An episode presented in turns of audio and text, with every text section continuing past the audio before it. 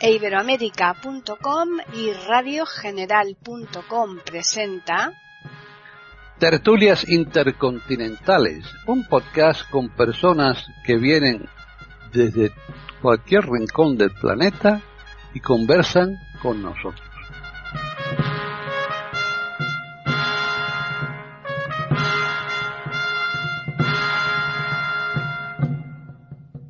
Bienvenidos un día más a tertulias intercontinentales aquí en iberoamérica.com. Soy Paqui Sánchez Galvarro y hoy pues tenemos como muchas veces a Antonio Cuellar en Talavera de la Reina, en la provincia de Toledo, muy cerquita de aquí de Madrid, que eh, va a participar para contarnos eh, cosas muy muy interesantes sobre un personaje de los que él de vez en cuando eh, rebusca por ahí y que después nos cuenta las maravillas que por lo general son bastante desconocidas para nuestros oyentes, no solamente para nuestros oyentes, sino en general para todos. Así que ya nos contará hoy de quién se trata. ¿Qué tal, Antonio? Muy bien, aquí ya en el otoño. ¿Sí? Una estación que me encanta, por cierto. Y a mí también, sí. Es una estación que me gusta muchísimo. Y, nada, hombre, el personaje de hoy es conocido. Es conocido eh, porque, bueno, por lo menos para los que estudiamos antes, ahora no sé, porque ahora preguntas a los chicos y no, eso no lo he dado. Y acaban el bachiller y, y a los 50 años, oye, no, eso es que eso no lo he dado tampoco. Aquí no dan nada, yo no sé. No sé. Bueno, es eh, Marcelino, Sáenz de Sutuola y Pedrueca. Toma ya. Bueno, con ese nombre yo estoy segura que mm, no lo sabe casi nadie. ¿eh? Ahora, lo que pasa es que si tú hablas de las cuevas de Altamira, eso ya es otro cantar. Claro. Que no es, no es el descubridor, es el divulgador. Eso es. Bueno, pues vamos a empezar con este hombre. sí, pero antes de empezar tú hablabas que el otoño es una, época que te gusta mucho, pero tú que eres fisioterapeuta y que lógicamente tienes tu consulta, eh, ¿no se incrementan la cantidad de personas por mm, problemas eh, existentes, ¿no? Con las hojas caídas y mojadas, resbalones y que se hagan. Bueno, sí, bueno, puede haber más resbalones de los normales. Me refiero físicos. Bueno, resbalones hay de muchos tipos, ¿no? Y, pero mm, el otoño, fíjate, es menos, alborota menos la sangre que la primavera. Ya. ¿Mm?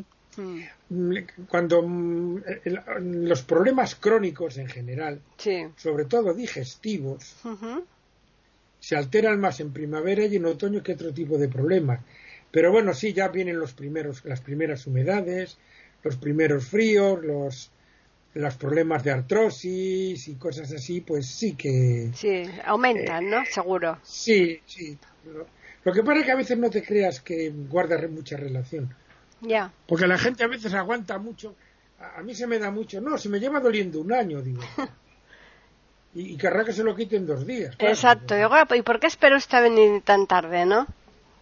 No, bueno, no, es que no sé qué, no sé cuál. Pero, y no tiene cita para dentro de dos minutos, no, tiene que ser mañana. Es que, y no, no, si llevo un año con ella, eso es muy típico. Sí, sí, sí, es verdad. Sí. Pero bueno, en fin, pues volviendo a las cuevas de Altamira y más concretamente a Santillana del Mar, ¿no? Que están ubicadas ahí en Cantabria. Bueno, vamos a hablar de este señor que, como decía el famoso tip, era de familia acomodada. Tip el humorista, ¿no? Tip y Col. Familia acomodada, como digo, de Santander, hmm. el 2 de junio de 1831. Y eh, tenían una finca en el pueblo de Lao, San Miguel. Y un aparcero de la finca le comentó he visto una cueva ahí, tal, la entrada de una cueva, mm, buscando al perro que se había enredado en unas zarzas. Eso es muy típico. Sí. Aquí, en, cerca de donde yo vivo, aunque es la provincia de Ávila, pero está a unos 40 kilómetros, están las famosas cuevas que todo el mundo dice de Arenas de San Pedro, sí. pero que son de un pueblo que se llama Ramacastañas, más ah. pequeñito. Tipo como las del Tras, pero mucho más grandes, de estalactitas y estas. Y también las descubrió un pastor detrás de, de algo. iba persiguiendo algo y ¡pum! se metía ahí. O sea que es muy típico este tipo de cosas. Pero el Marcelino no le hizo caso. Ah, pues nada, pues vale, pues este ya de otro día por ahí. Este señor mm, hace el bachiller en Santander y estudia Derecho en Valladolid. Y las cosas uno que uno no entiende, pero bueno, pues nada, eh, estudia para abogado, se licencia como abogado, nunca ejerció como tal, se va a Santander y se dedica a administrar el patrimonio familiar y a practicar su verdadera afición, que era la naturaleza y la historia y tal. pues hubieras estudiado otra carrera, ¿no? Claro. Pero bueno, cosas de la vida. Y bueno, pues era debía ser un tío observador, le gustaba el tema de la naturaleza, de la historia, la prehistoria, tal, o sea, se metió un poquito en ese lío, ¿no? Hasta tal punto que fue el primer el primero que plantó un eucalipto en Santander, allá por 1863. Le, le nombraron mm, miembro de la Academia de Historia, tal, cual, bueno. Y en un momento dado, eh, va a Francia a la Exposición Universal de París de 1878 y como ya estaba metido en el mundo este de la paleontología y tal, pues fue al museo y vio unas cuantas cosas. Y cuando volvió, fue cuando le dio por visitar la cueva. La cueva que le había dicho Modesto Cubelles, Cubielles en asturiano, Cubillas, ¿eh? ese aparcero suyo, ¿qué tal? Que estaba allí la cueva. La cueva estaba medio tapada porque había habido un derrumbamiento. Gracias a Dios, porque por eso se conservó todo. Sí, claro, muchas veces es el, eh, el, lo que sirve que, nos haya llegado en estos días, ¿no? El que esté prácticamente oculto. Y el que, la que descubre las pinturas no es, es su hija de ocho años, María. Entran por allí y dice, la niña mira para arriba y dice, papá, un buey. Y el otro mira para arriba. Y claro, se quedó anonadado. Porque claro, yo, mm, parece ser, yo no las he visto, claro. Están en el término municipal del pueblo de las Tres Mentiras. Sí, claro, Santillana del Mar. Del mar Santa ni Llana. Ni tiene, mar. Pero es precioso eso. Es un pueblo precioso, desde luego. Es una maravilla, toda la, toda la zona aquella. Tiene una colegiata, tú conoces la colegiata, ¿no? Sí, sí, sí. Yo estuve albergado en un hostal que había sido un antiguo palacio de los Valdiviesos, no sé qué, hmm. que daba la plaza principal del pueblo, una maravilla. En la colegiata hay una especie de Belén, eh, una representación, bueno, más que de Belén, yo creo que de todo el Via Crucis, ¿no? Eh, está, es una cosa espectacular, ¿eh? Tiene, yo que sé, como, está dentro del claustro de la colegiata y a lo mejor tiene como 30 o 40 metros de largo, ¿eh? Eso no me acuerdo yo, fíjate. Sí, sí, sí, es una maravilla, desde luego, aquello. También tienen un zoológico allí, un señor mm. que lo montó y tal. Mm. Están escuchando tertulias intercontinentales en iberoamérica.com. Bueno, pues ve aquello y claro, se quedó, dice, lo que hay aquí. Porque la cueva tiene como un vestíbulo, por decirlo así, un salón principal y luego distintos pasillos. No es una cueva muy grande, según parece ser comparada con otras, ¿no? Pero claro, mm, lo punto primero, no hay señales de humo, como pintaban, porque la luz natural no llegaba siempre a todos los rincones. Primera duda. Segunda cuestión que le trajo sus problemas, porque claro, vinieron a verlo franceses. Y mm, lo de siempre. Nosotros ya estábamos en decadencia, Francia estaba en más o menos apogeo, aunque le habían sobado al morro los alemanes en, en la guerra franco-prusiana y les habían quitado la Alsacia, porque la Alsacia cambió de más que de calzoncillos. Ahora para ti, ahora para mí, ahora para ti, ahora para mí. En aquel momento había sufrido la gran derrota de, de la guerra del 70 con Napoleón III y tal. Pero bueno, eh, estaban mejor situados que nosotros. Y siempre que han podido, que no ha sido siempre, porque en, el siglo XVI y XVII se las dimos hasta en el cielo de la boca, pero luego cambió las tornas, pues nos han mirado por encima del hombro, claro. Y chauvinistas como ellos solos, van y dicen, esto, esto lo has pintado tú, anda, vete esto y tal. Bueno, lo llevan a mm, a una reunión de antropólogos y paleontólogos que hay en Lisboa y lo mismo. Incluso, incluso muchos estudiosos españoles menos dos. Un tal Vilanova, un catedrático de la Universidad de, de Madrid, que era valenciano, y un tal Miguel Rodríguez Ferrer, Miguel Ángel Rodríguez Ferrer, un sevillano que defendieron en todo momento que aquello era auténtico.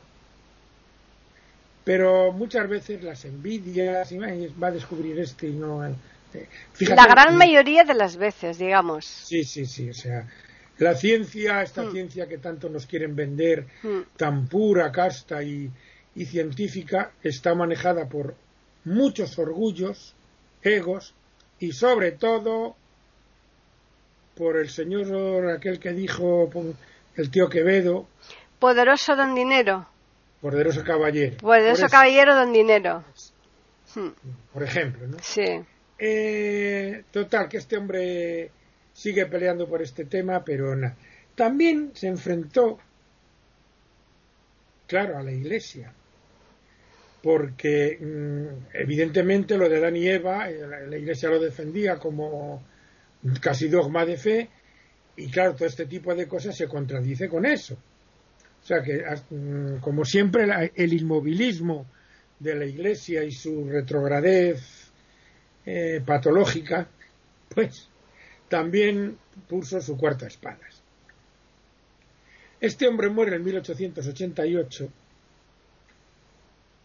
un 30 de marzo, no llegó a cumplir los 58 años. Bueno, que para, aquella, para aquella época no era una, una edad muy mala, o sea, digamos...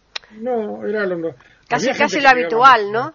Había gente que llegaba, pero vamos, lo normal debido no a que no hubiera vacunas, no, sino debido principalmente a la mala alimentación. Y eso que era de clase acomodada.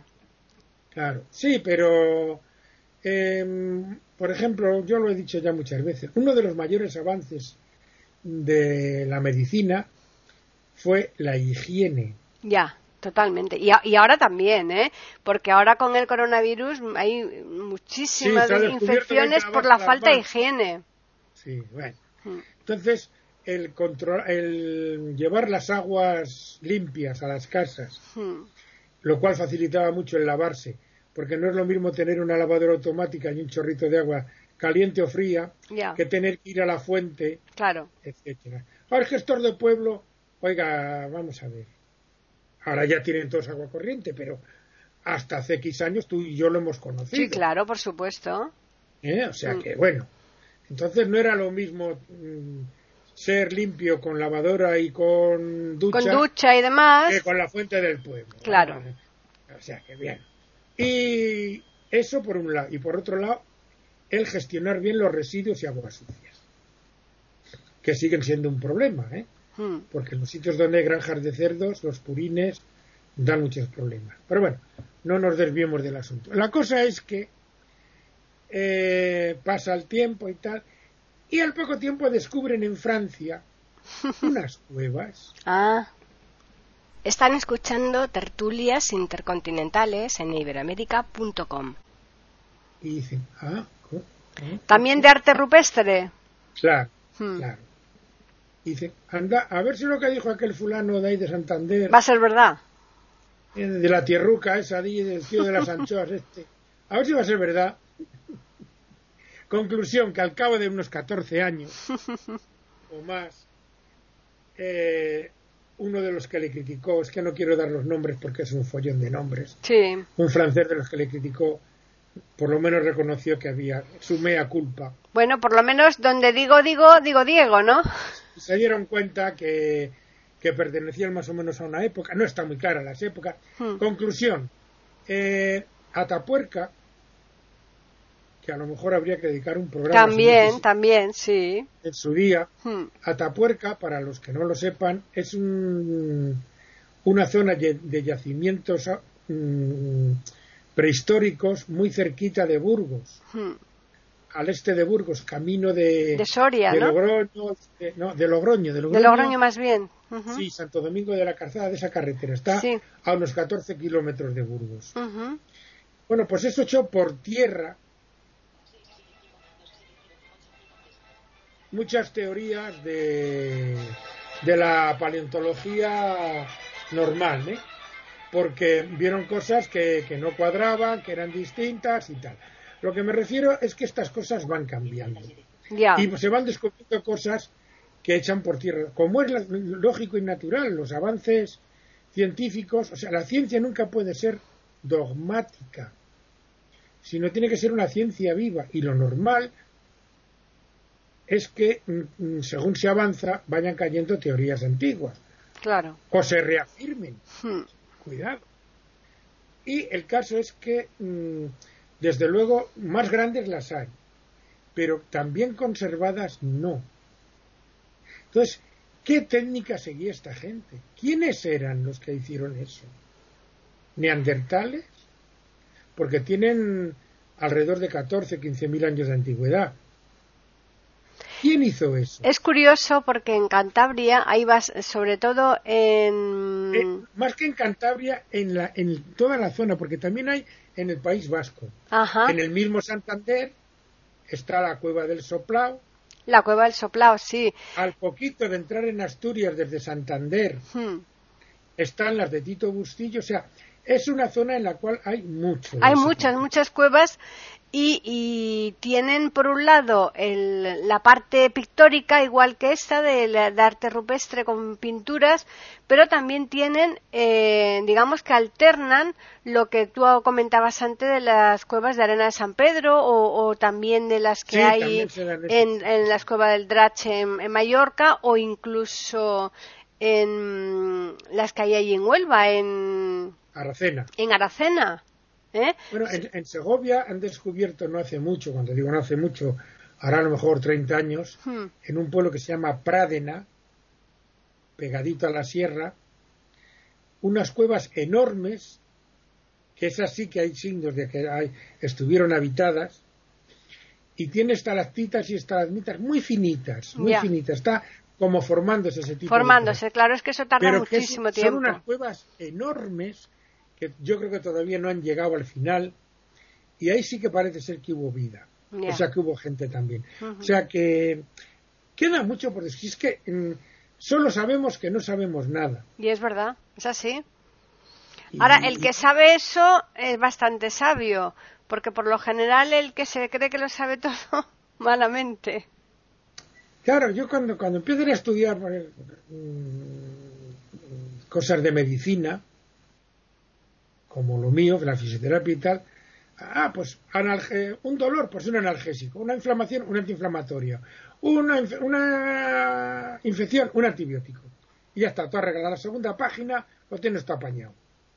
Pero claro, luego resulta que das eso y no funciona, no, porque claro, pero ¿por qué? Porque tal, porque cuá, porque no sé qué, porque no sé cuánto.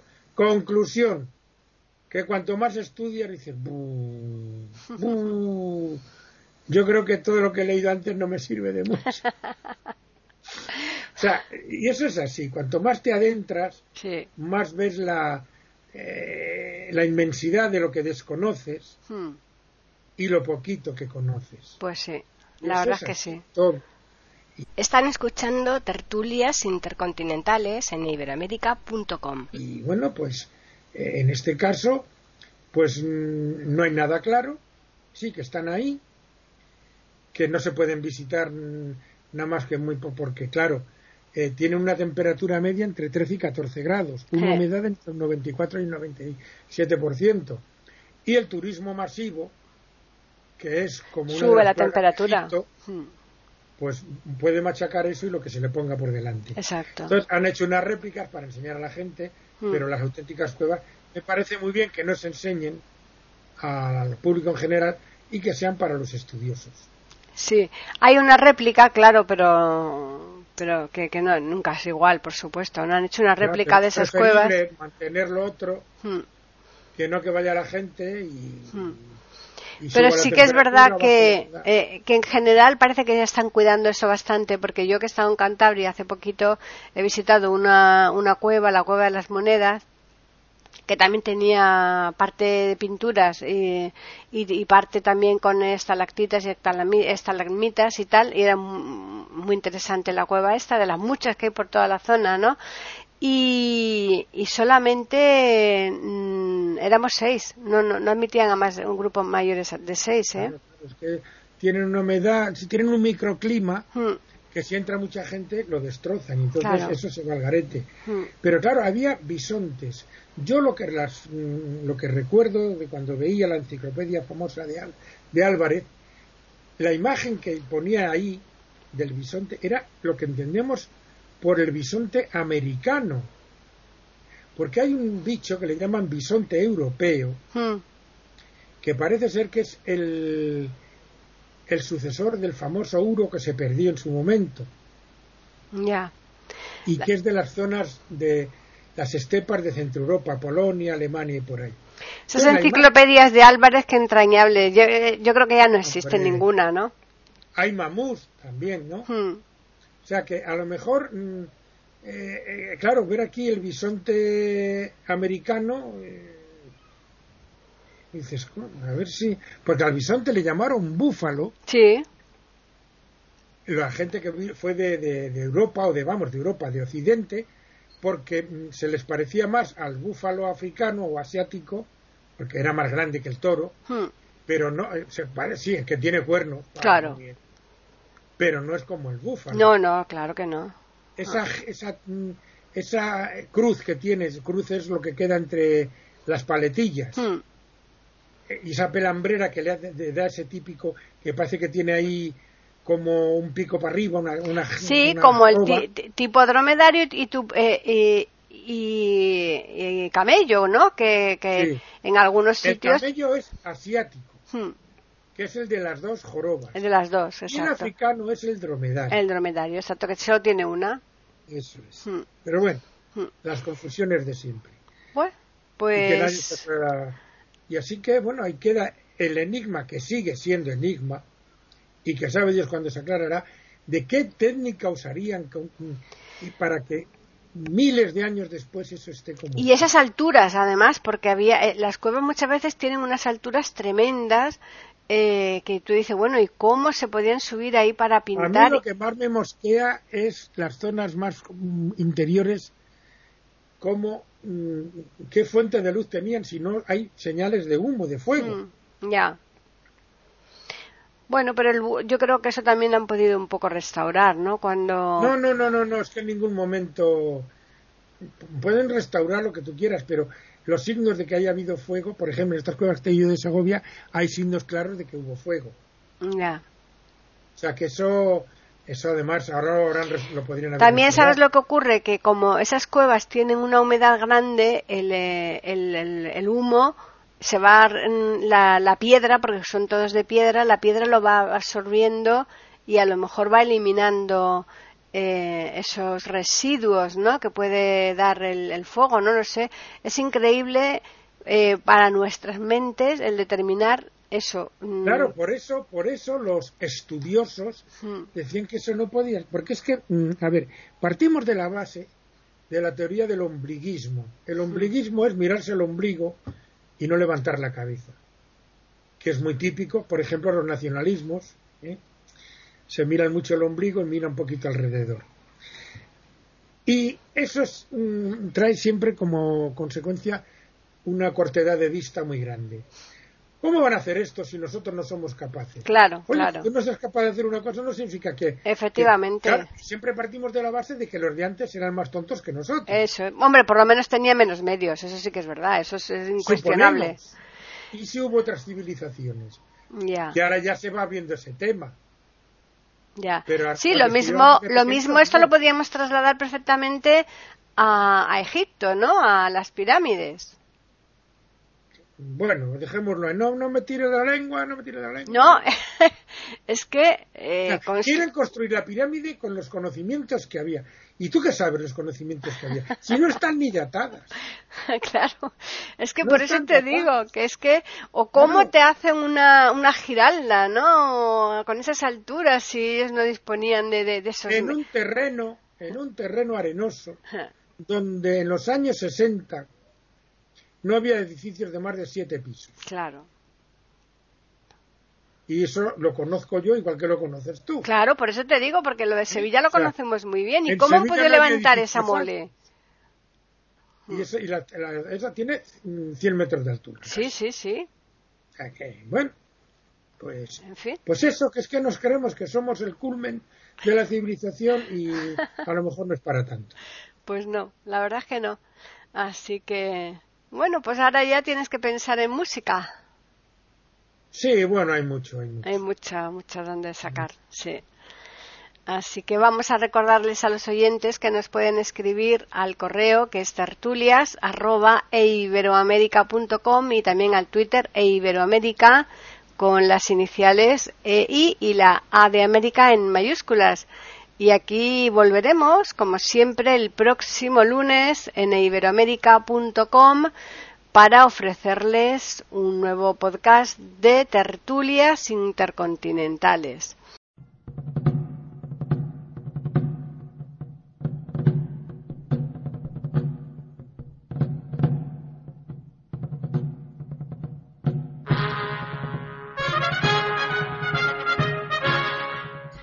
Acabamos de ofrecerles el podcast de tertulias intercontinentales.